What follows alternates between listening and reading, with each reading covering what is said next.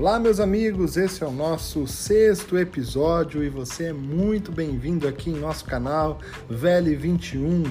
Aqui o nosso objetivo é ajudar você a se tornar um investidor melhor.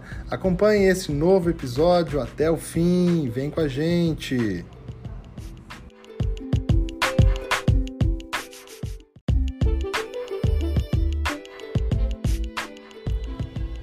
O tema desse episódio é em busca de qualidade. É, você é, deve também concordar comigo que quando nós vamos comprar um bem para nós, como por exemplo um carro ou uma casa, a gente procura bastante, estuda bastante para achar qualidade. Ninguém quer comprar uma coisa que não tenha qualidade que vai nos trazer uma insatisfação já no curto prazo ou mesmo quanto mais no longo prazo, não é? Ah, o que nós precisamos também considerar para os nossos investimentos é adquirir ou investir em itens ou ativos financeiros de qualidade.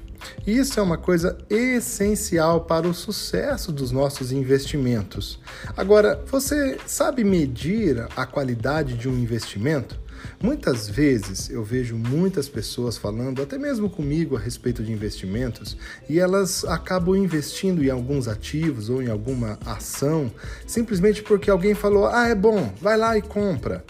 Você, sinceramente, compra algum carro assim? Já comprou algum imóvel desse jeito? Não, né? Certamente você escolhe, vê bastante. Por que, que a pessoa disse isso? Será que tem fundamento? Será que é bom mesmo? Você visita um imóvel, você vê escritura, vê documentação, ou seja, você levanta uma série de questões sobre uh, o investimento que você vai fazer. E no campo do mercado financeiro, dos ativos financeiros, você também deve fazer isso.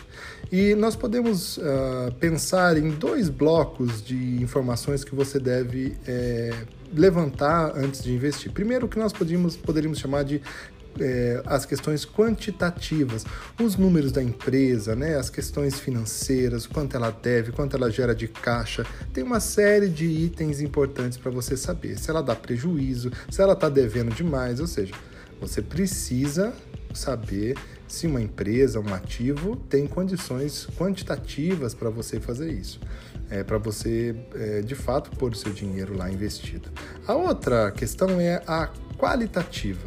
E isso tem a ver com questões talvez um pouco mais subjetivas para nós. E eu queria dar um pouquinho mais de destaque a isso e citar aqui o Jim Collins, que uh, escreve de uma forma brilhante sobre essa questão qualitativa das empresas é, escreveu alguns livros e eu vou citar aqui o, o, livro Empresas Feitas para Vencer. E ele vai citar então cinco pontos para nós identificarmos empresas ao longo da história nas questões qualitativas. O primeiro item que ele coloca é uma liderança que ele chama de nível 5. Liderança de nível 5. A liderança né, de uma empresa, é, aquela que faz a, a, liderança que faz a gestão de um ativo financeiro, de um fundo, ela é crucial para a qualidade do, do, da empresa, da instituição, do fundo, do ativo, tá bom? Em segundo lugar, é, também ele identifica como um, um item qualitativo é, a forma como se conduz a gestão de pessoas. Primeiro, quem? Depois, o que? Aqui ele coloca isso como um item crucial para que a empresa vá bem. Você primeiro trazer os talentos, os competentes, depois decidir a partir da reunião de todos esses talentos e competências o que deve ser feito.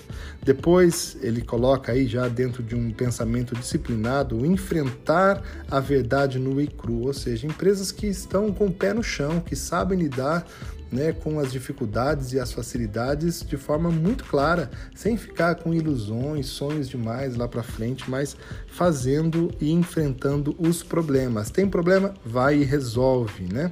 Empresas assim começam também a desenvolver grande qualidade. É, em quarto, o quarto item que ele coloca é o conceito de porco-espinho. Aqui ele está falando sobre foco, uma empresa que se concentra ou concentra todas as suas energias, seus esforços naquilo que ela faz melhor que todo mundo.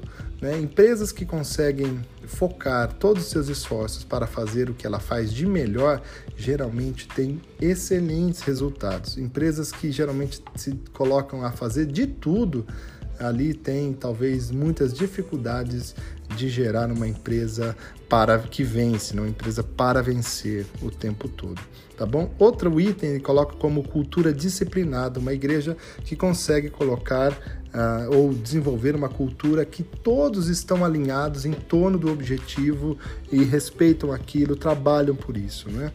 É, em último lugar, os aceleradores tecnológicos, empresas que estão também com os motores de inovação ligados, funcionando para sempre é, conseguir oferecer produtos inovadores, criativos, que atendem às necessidades dos seus clientes dentro da sua área é, de coração de negócio. Não é? Então, fique atento a isso, fique atento a esses itens quando você vai procurar uma empresa para investir o seu suado dinheirinho.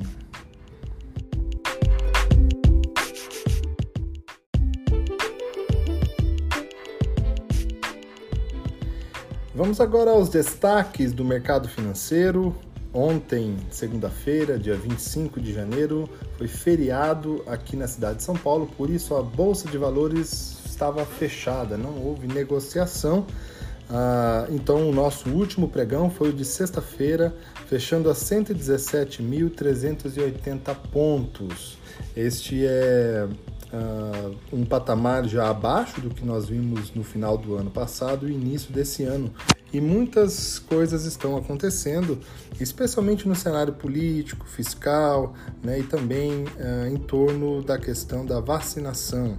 Uh, hoje, uh, na, nessa terça-feira, dia 26 de janeiro, a Bolsa nesse momento está operando a 118, 119 mil pontos, uma alta aí de 1,4%.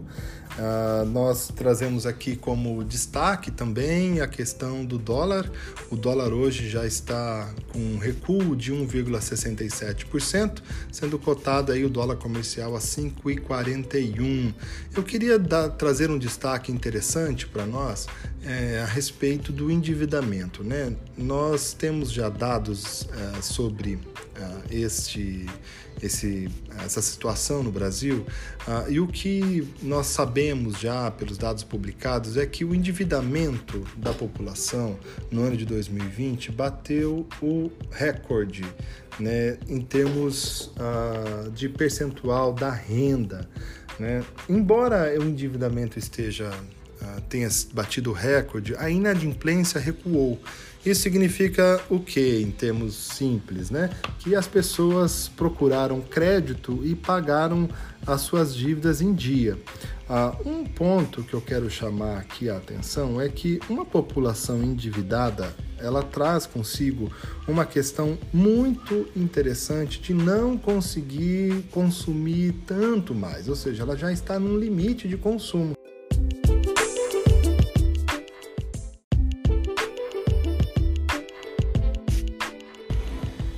Trazendo aqui os números um pouco mais claros, por exemplo, em outubro de 2019, uh, o, o endividamento das famílias em percentual estava em 44,79%.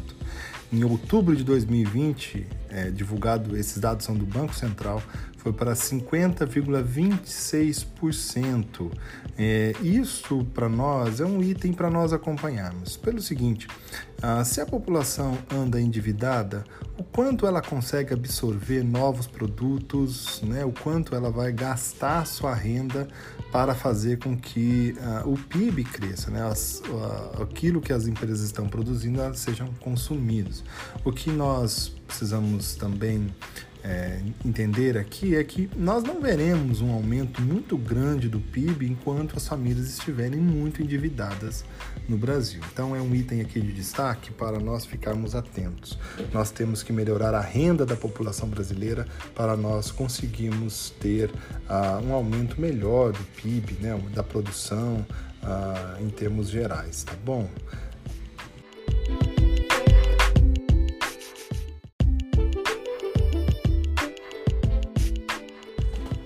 O ativo que eu vou trazer hoje para nossa para comentários e análise é um fundo de investimento imobiliário chamado Max Renda MXRF11.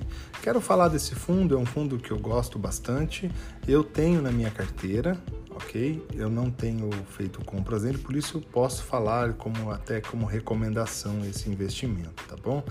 Ah, o valor patrimonial por cota dele está em torno de 10,05 centavos, tá? 10 reais e 5 centavos cada cada cota, né, em termos de valor patrimonial. Ele está sendo negociado hoje a R$ 10,47. Ou seja, se você hoje tem conta numa corretora é, e quer investir num fundo baratinho, você pode ir lá com R$ 10,50 fazer a compra de uma cota desse fundo. Ah, o que já é muito interessante aqui nesse fundo é o, o, rendimento mensal que você pode receber.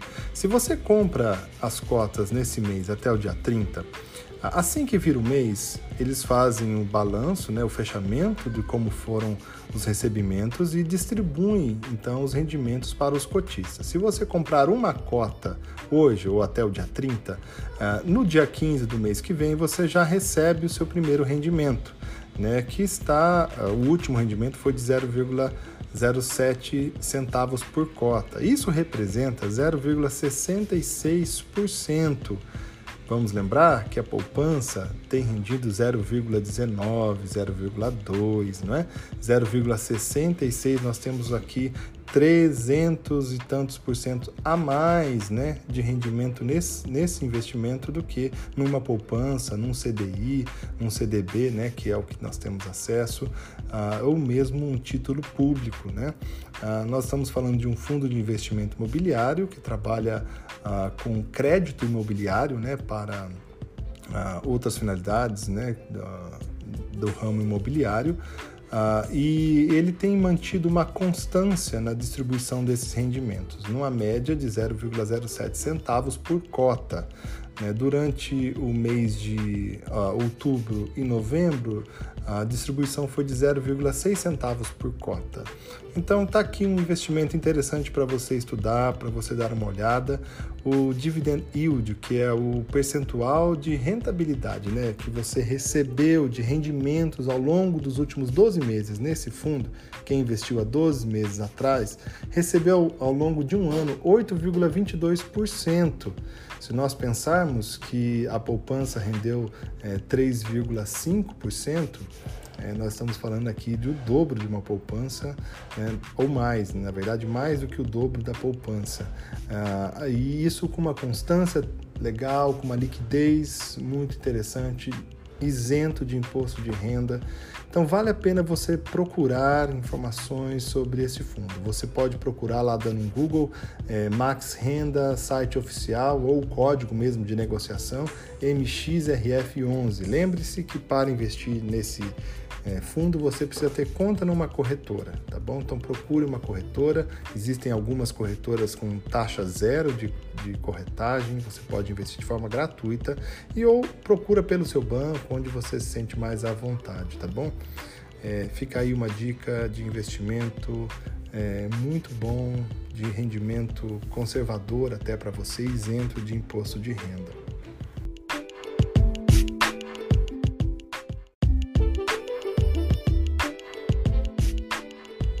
Nós vamos ficando por aqui nesse nosso sexto episódio do Velho 21. Nos siga aqui no, no podcast, aqui pelo Spotify e também lá no Instagram. Procure Velho 21 Investimentos. Nos siga por lá, nos acompanhe, esteja conosco, compartilhe com quem você acha que precisa também dessas informações. Vamos montar uma grande rede, um movimento para nos ajudar nessa área financeira. Conte comigo, aqui quem falou com você é o Marcelo Andrade, eu sou economista, sou analista de investimentos CNPI. Estou aqui para te ajudar, tá bom? Um grande abraço, até a próxima, fiquem com Deus.